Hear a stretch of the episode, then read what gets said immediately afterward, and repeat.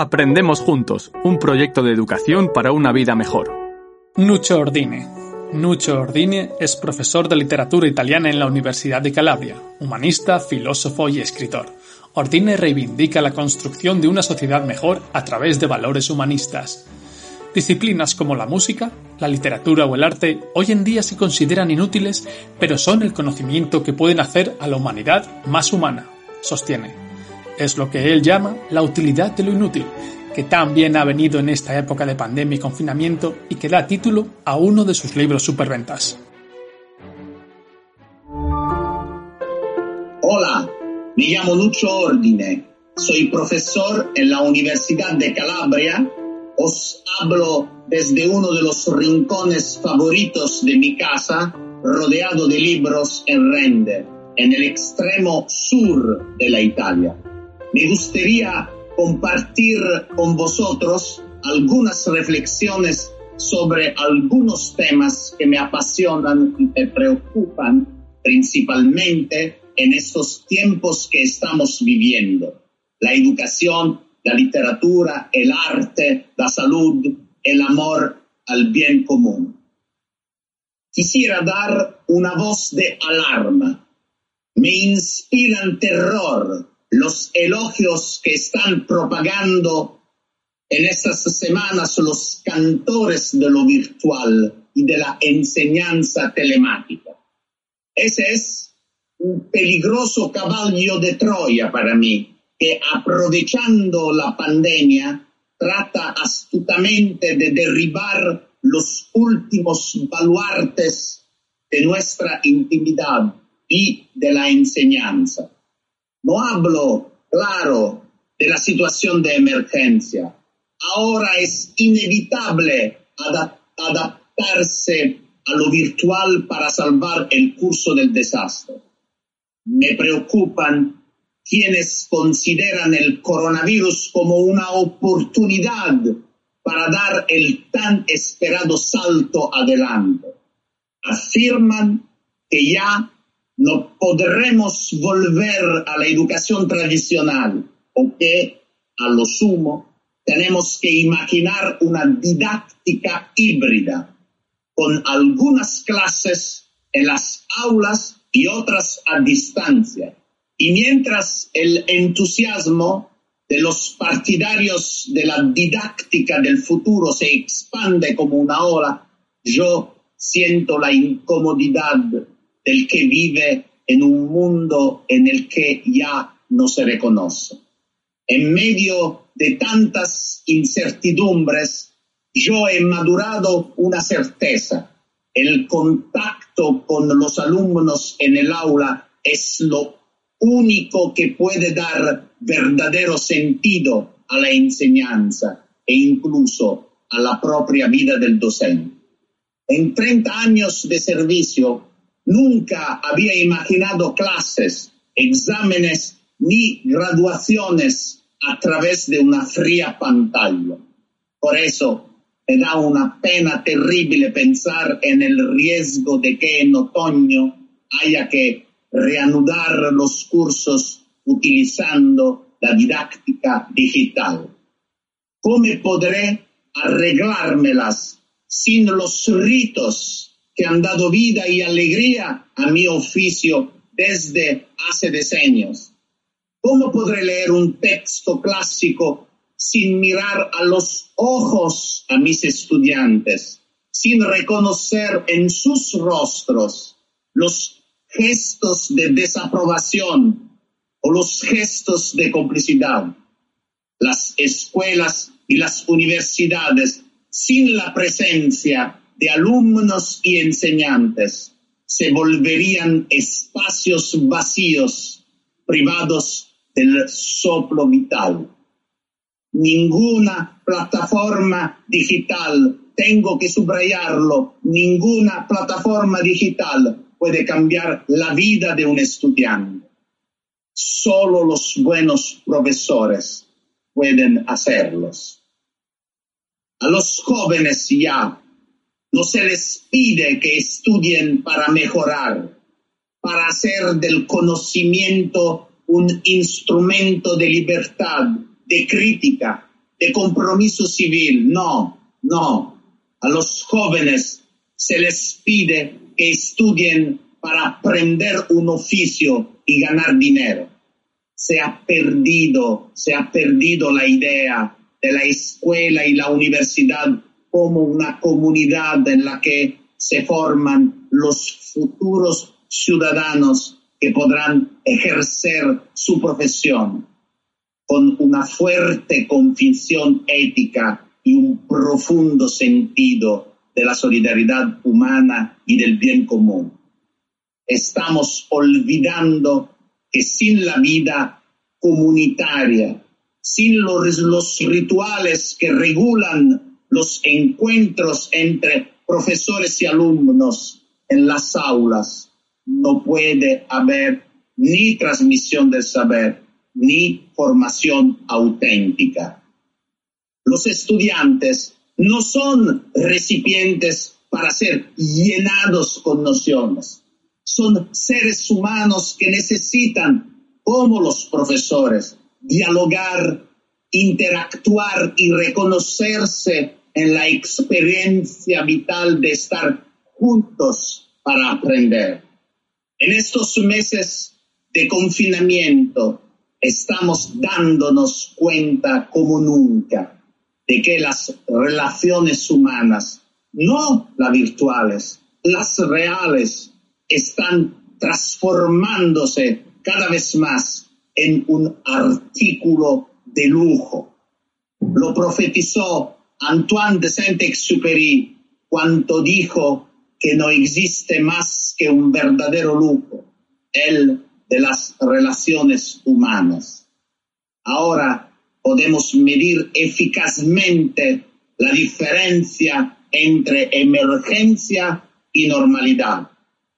Si bien en la emergencia de la pandemia encerrados en casa, las videollamadas, Facebook, WhatsApp y otros instrumentos análogos se convierten en la única forma de mantener vivas nuestras relaciones. Cuando lleguen los días normales, esos mismos instrumentos pueden conducir a peligrosos espejismos. ¿No sería oportuno convertir la escuela en un sano momento de desintoxicación? Tengo que subrayarlo, desintoxicación. ¿No sería necesario hacer comprender a, nuestro, a nuestros alumnos que un smartphone puede ser utilísimo cuando lo usamos del modo apropiado, pero muy peligroso, en cambio, cuando nos utiliza Él a nosotros, transformándonos en esclavos incapaces de rebelarse contra su tirano? ¿No es la escuela o la universidad el lugar ideal para que los estudiantes sometan a debate si la amistad puede identificarse con un simple clic en Facebook? Contar con más de mil amigos en un perfil significa tener una visión profunda de la amistad y de las relaciones humanas en general. Tampoco conversar en las redes es lo mismo que cultivar afectos. Una relación para ser genuina necesita lazos vivos necesita lazos reales, necesita lazos físicos.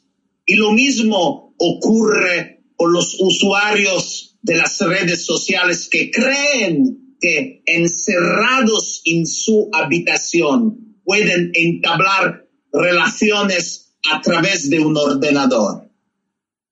Detrás de la conexión permanente con los demás, lo que acaba por formarse es una nueva forma de terrible soledad.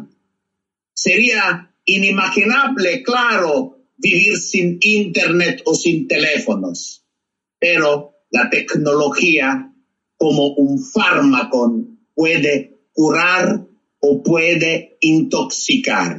Depende de las dosis. El New York Times ha publicado recientemente una serie de artículos en los cuales se informa de que el uso de los dispositivos de este tipo en Estados Unidos está disminuyendo en las familias ricas y aumentando en las pobres y de clase media. Las élites de Silicon Valley envían a sus hijos a colegios donde se da prioridad a las relaciones humanas más que a la tecnología. Por lo tanto, ¿qué futuro podemos imaginar? Uno en el cual los hijos de los ricos tendrán buenos maestros y una instrucción en presencia de alta calidad que privilegia las relaciones humanas, mientras, mientras los hijos de las clases menos pudientes tendrán una educación estandarizada a través de canales telemáticos y virtuales. Por eso, en tiempos de pandemia, deberíamos haber comprendido que no basta con reclamar el pan para alimentar el cuerpo, sino lo reclamamos también para alimentar el espíritu. ¿Por qué dejar los supermercados abiertos y, por el contrario, mantener las librerías cerradas? En 1931, cinco años antes de que fuera asesinado por las milicias franquistas, Federico García Lorca inauguraba una biblioteca en Fuente Vaqueros su pueblo natal. Convencido de la importancia de la cultura para educar a los lectores en el amor hacia los demás, el gran poeta efectuó un conmovedor elogio de los libros. Me gustaría leerlo. No solo de pan vive el hombre.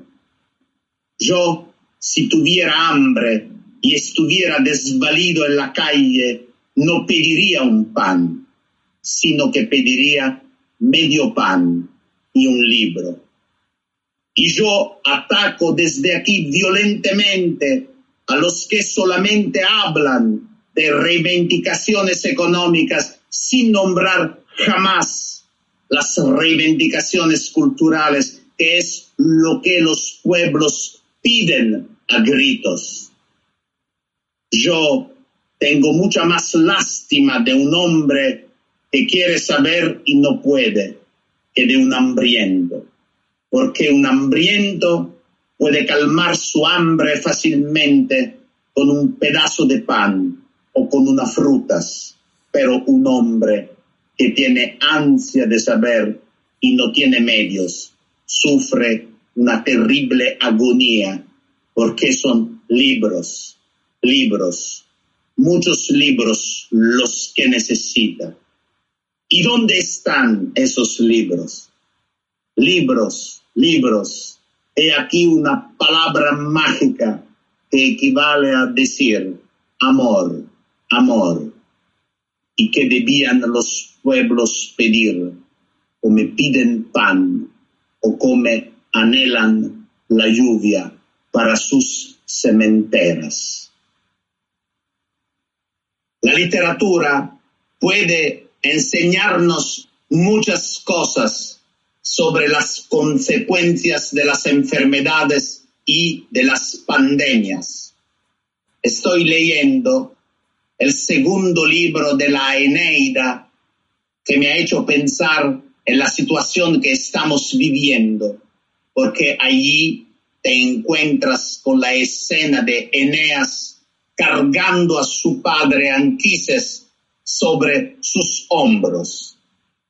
Es un gesto fundador, porque Eneas, con su papá y su hijo Ascanio, funda la civilización romana. Fundar una civilización significa que llevas a los ancestros sobre los hombros. ¿Qué vemos hoy en los medios del mundo? A los abuelos, a las personas de edad que mueren sin despedirse, lejos de los familiares, sin ceremonias de entierro. Es terrible. La literatura te puede enseñar valores inmortales. ¿Por qué tenemos que estar toda la población confinada? Está demostrado que la mayoría de personas que fallecen son ancianos o personas enfermas. La respuesta es muy sencilla, porque tengo que defender la vida de las personas débiles. El futuro no se puede construir sin el pasado. No podemos construir el futuro sin los abuelos. Son muy importantes para nosotros. La literatura nos ayuda también a reflexionar sobre nuestras prioridades afectivas en tiempos de pandemia.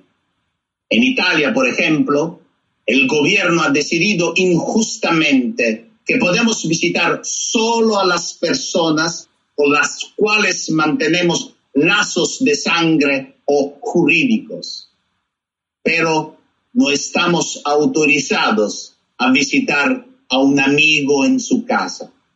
Los clásicos, en cambio, nos enseñan que la verdadera amistad constituye una forma de solidaridad absoluta y esencial, al punto de poner la propia vida al servicio del otro. En la épica, por ejemplo, solo para recordar algunos casos célebres, las parejas representadas por Aquiles y Patroclo, Ilíada, Euríalo y Niso, Eneida, Cloridano y Medoro, Orlando Furioso, además de expresar el coraje del guerrero, exaltan la generosidad de quien no teme desafiar a la muerte para defender al amigo o para vengar su muerte. Michel de Montaigne, en algunas páginas maravillosas de sus ensayos, nos recuerda que a veces la amistad, en cuanto elección libre del otro, crea lazos incluso más fuertes que aquellos que nos unen a un hermano o a la persona de la que nos hemos enamorado. Me gustaría leer una de las más bellas definiciones del misterio de la amistad que nos ofrece Montaigne. Bueno, utilizo la espléndida traducción de mi querido amigo y colega Jordi Bayot. En la amistad de que yo hablo, nuestras almas se mezclan y confunden entre sí con una mixtura tan completa que borran y no vuelven a encontrar ya la costura que las ha unido si me instan a decir por qué le quería, siento que no puede expresarse más que respondiendo, ¿por qué era él? ¿Por qué era yo? Hay más allá de todo mi discurso y de cuánto pueda decir de modo particular, no sé qué fuerza inexplicable y fatal mediadora de esta unión. Pero la lección más importante que nos enseña la literatura es que debemos luchar contra el olvido. Solo mejoraremos si somos capaces de recordar las cosas que estamos aprendiendo, sobre todo desde el punto de vista humano. Muchas veces en el pasado no hemos sabido aprender de la experiencia. En tiempos de epidemias nos recuerda Albert Camus, es más fácil entender que un mundo construido sobre la indiferencia, la injusticia social y las profundas desigualdades es un mundo sin futuro. Me gusta subrayarlo, un mundo sin futuro. Pienso en las profundas palabras de Milan Kundera en una novela maravillosa, La lucha del hombre contra el poder, es la lucha de la memoria contra el olvido. La literatura y el conocimiento son instrumentos esenciales para mantener viva la lucha de la memoria contra el nefasto poder del olvido. Hace semanas leemos y escuchamos esta frase, ya nada será igual que antes. Si esta crisis la pagan una vez más los pobres, los más débiles, los que sufren, los que no tienen voz, todo será igual o incluso peor que antes.